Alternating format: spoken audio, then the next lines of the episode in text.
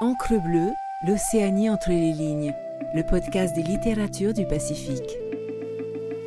Écoutez Encre bleue, c'est s'amarrer dans le Pacifique pour une minute, pour une heure avec un texte, un auteur. Faites une pause, tendez l'oreille, c'est le murmure des livres. Extrait de Blackbird de Jacques-Olivier Trompas, publié aux éditions Au vent des îles, lu par Lucille Bambridge. En mer, entre l'Australie et les Nouvelles Hébrides, 1864, Anna. Je me suis donné trois jours, trois jours sans être débusqué de ma cachette de fortune, au fond de la cale du Stardbrook. Au bout de ce temps passé en mer, je me suis dit que mon père ne ferait pas demi-tour pour me ramener à Morton Bay. Mattie doit être morte d'inquiétude, mais tant pis, elle n'avait qu'à me soutenir après tout. Voir partir mon père m'aurait été insupportable. Je me suis imaginé ce départ pendant des semaines, angoissée, des crampes au ventre. Et s'il ne revenait pas? Si je me retrouvais seule, sans lui, sans sa protection? Mattie est une femme forte, mais nous nous serions retrouvés toutes les deux, et je ne vois pas d'avenir dans cette situation. J'aime Mattie comme une tante, mais de là à lui obéir. Je vais bientôt avoir dix-sept ans. J'ai tout retourné dans ma tête, et cette solution, partir en cachette avec mon père, m'a semblé être la plus sûre, la plus juste. Et puis cette aventure m'a tiré depuis mon plus jeune âge. Les récits de marins, la mer, les îles lointaines, c'est mon tour, mon heure. Mais à la fin de ce troisième jour, je me retrouve complètement malade. La houle a forcé, et rester comme ça à fond de cale devient insupportable.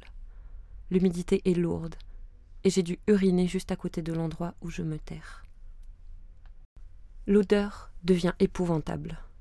Il fait encore jour. Je vois quelques rayons de lumière filtrer à travers les lattes épaisses du pont. Je grimpe, avec un mal de ventre terrible, à l'escalier très raide, qui doit me permettre de sortir de cette maudite cale. La trappe qui rejoint le pont est fermée.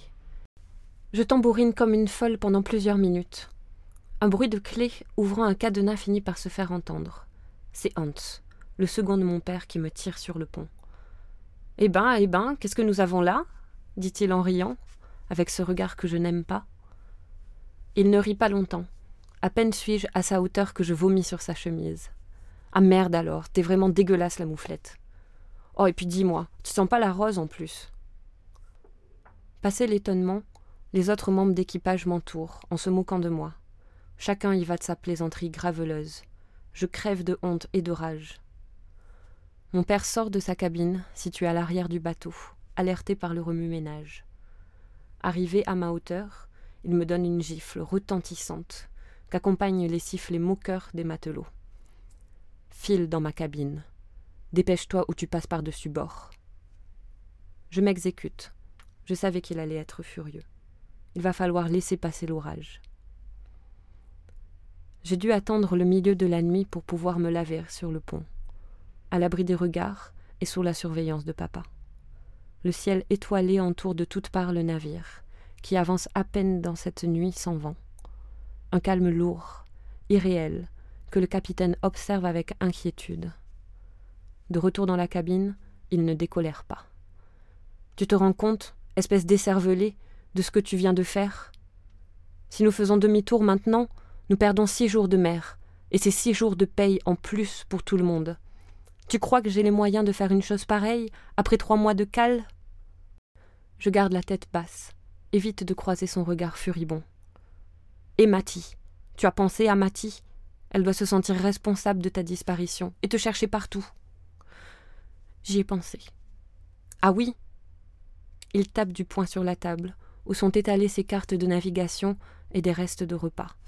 Un pichet en terre cuite plein de vin tombe par terre et se brise. Fichu gamine, tu crois que c'est un jeu, ce genre de voyage? Hein, qu'est-ce que tu t'imagines, nom de Dieu?